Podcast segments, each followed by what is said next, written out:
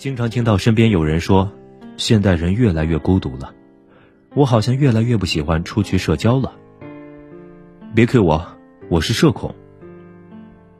明明如今通讯技术突飞猛进，网上的热闹却是假象，现实却是年轻人人均社恐。生活中，大家都试图降低自己的存在感，不健谈，不愿意与人交往，在人多的场合时常尴尬和恐慌。今天我就和大家分享社交恐惧症的八大症状，看看你中了几条。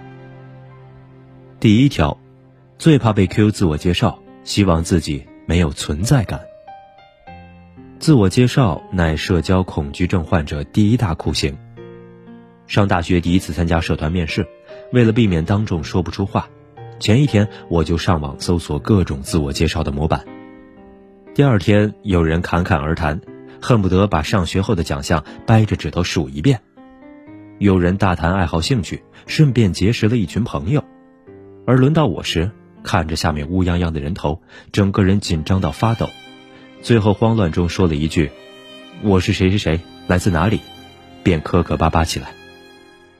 对于有社交恐惧症的人来说，准备的再充分，也很抗拒这种场面，并表现得不尽如人意。第二条。害怕听到电话响，甚至装作没听到或者偷偷关掉。电话恐惧是当代大多数年轻人的通病，在社交恐惧症人群中尤其常见。一项针对英国上班族的调查发现，百分之七十六的八零后、九零后在手机铃声响起时会产生焦虑情绪。因此，在生活中，这些人可能会存在这几种情况。手机几乎永远是静音状态，听到电话铃声时，第一反应是紧张捂住声音，看看周围有没有人看过来。基本不主动打电话，看到对方来电挂掉电话就会松了一口气。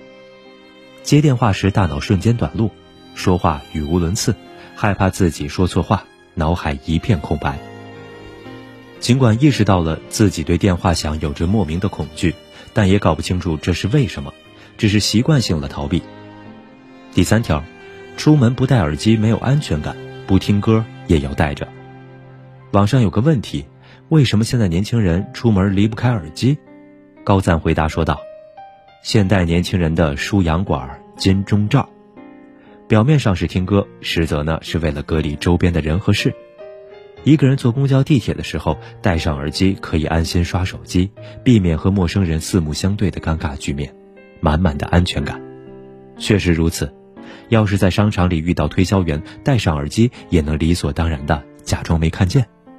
但这并不代表不尊重人，只是这种被社交一度让社恐的年轻人感到焦虑。不是我不想社交，内心是很想表达善意的，因为欠缺社交技能，只好把自己包裹起来。第四条，跟不熟的人聚餐坐角落。吃饭只夹最近的菜。生活中有很多这样的人，在朋友面前非常健谈，接梗也不是什么难事儿，完全不像社恐。但是只要出现陌生的人，他们就会立马安静下来，言行举止变得很不自在。遇上聚会，他们一定会想尽各种办法拒绝参加，实在拒绝不了了，便一个人躲在角落里，做一个小透明。有一次参加团建，旁边的同事半天没吭声，一直夹前面的那盘青菜。领导开玩笑的问他：“是不是在减肥啊？怎么改吃素呢？”后来跟他聊起，才知道他并不是喜欢吃蔬菜，只是担心夹远些的菜不小心手滑，或是站起来被大家关注到。这一类人往往不希望别人看到自己的窘境，干脆就选择最保险的方式。第五条。线上是话痨，线下一言不发。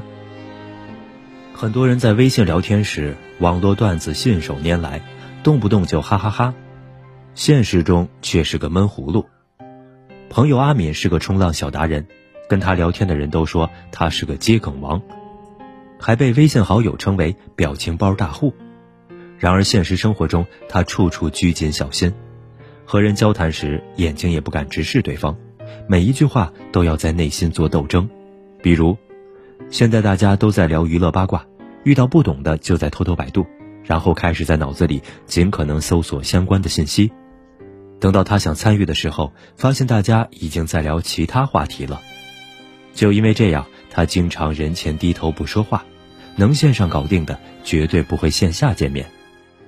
软件上聊天动若脱兔，生活里交流静若处子。第六条，头皮发麻的，遇到街上发传单的，进商场导购一路跟着。如果要问社交恐惧症人群，他们最烦的人是谁？导购一定榜上有名。在社恐人士眼里，他们的过分热情简直令人瑟瑟发抖。很多人不想出门逛街，就是因为担心一进店就看到导购，一路跟着，心里只想说：“我自己看看就行。”就连大马路上发健身房传单的销售，他都不敢拒绝。明明不想健身减肥，却停下来听了十分钟的话术，被迫加微信。这类人面对别人殷勤的请求，总是不好意思拒绝，一旦境地陷入尴尬，反而还会自我责备。第七条，害怕和同事顺路回家，一路刷手机装忙。你有没有过这样的体验？当你准备下班回家时，同事突然冲你说了句：“顺路，一起走吧。”你很想说：“不好意思，我约了朋友不顺路。”可终究还是愣了一下，笑着回答。啊，好。这一路上，你走路不自在，说话客客气气，一边挖空心思在找话题，一边低头刷手机，假装有人找，内心无比希望快点到达目的地。如果说社畜是为了生存在战斗，那社恐就是和整个喧嚣的外界为敌。面对这类日常困境，社恐的解决思路很简单，就是内心时刻祷告：别叫我，我不想社交。第八条，从小到大都无法在别人的围观之下去做好某件事，心跳加速，甚至还会冒冷汗。有社交恐惧的人极度在意别人的眼光，经常对自己、对他人有错误的认知，在社交场合中容易紧张、不自信、不自在，从而导致失去了很多好机会。在客户面前，你时常觉得自己能力不足，心里发虚。不知道说什么更合时宜，最后只能被别人抢了项目。在职场汇报中，明明做出了好成绩，却紧张的发抖、尿频，支支吾吾说不清话，导致自己老老实实干活，却拿不到该有的回报。在异性面前不敢主动搭讪，一旦发现对方注意自己，不只是觉得害羞、不好意思，甚至觉得无地自容，开始排斥接触。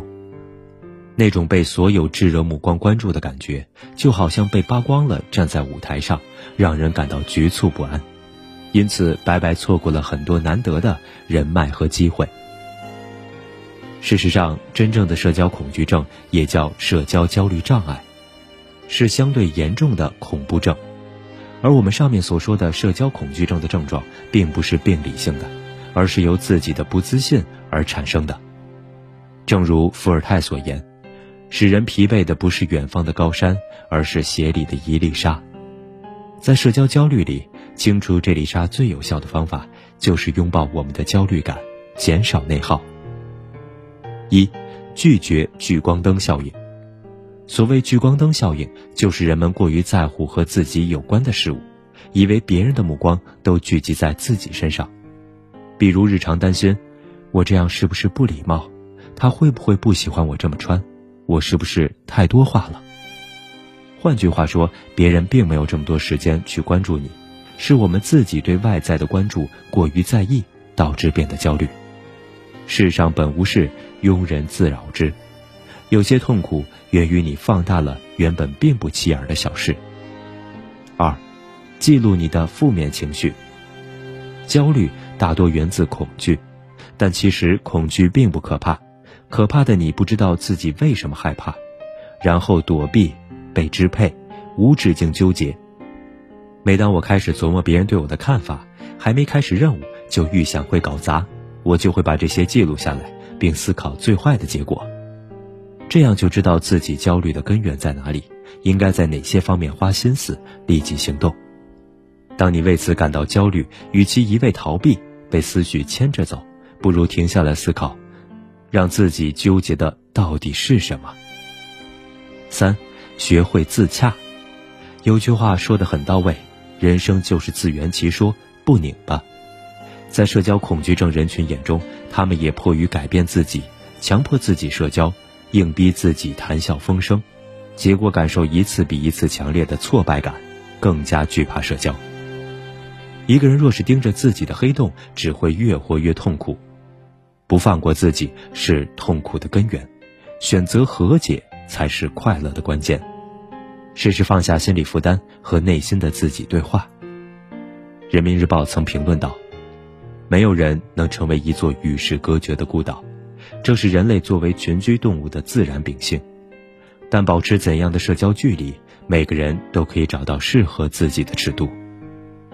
人生不是非对即错的答卷，只有适合自己，才是最智慧的活法。从现在起，坦然面对生活，不在合群中消耗，笃定而清醒。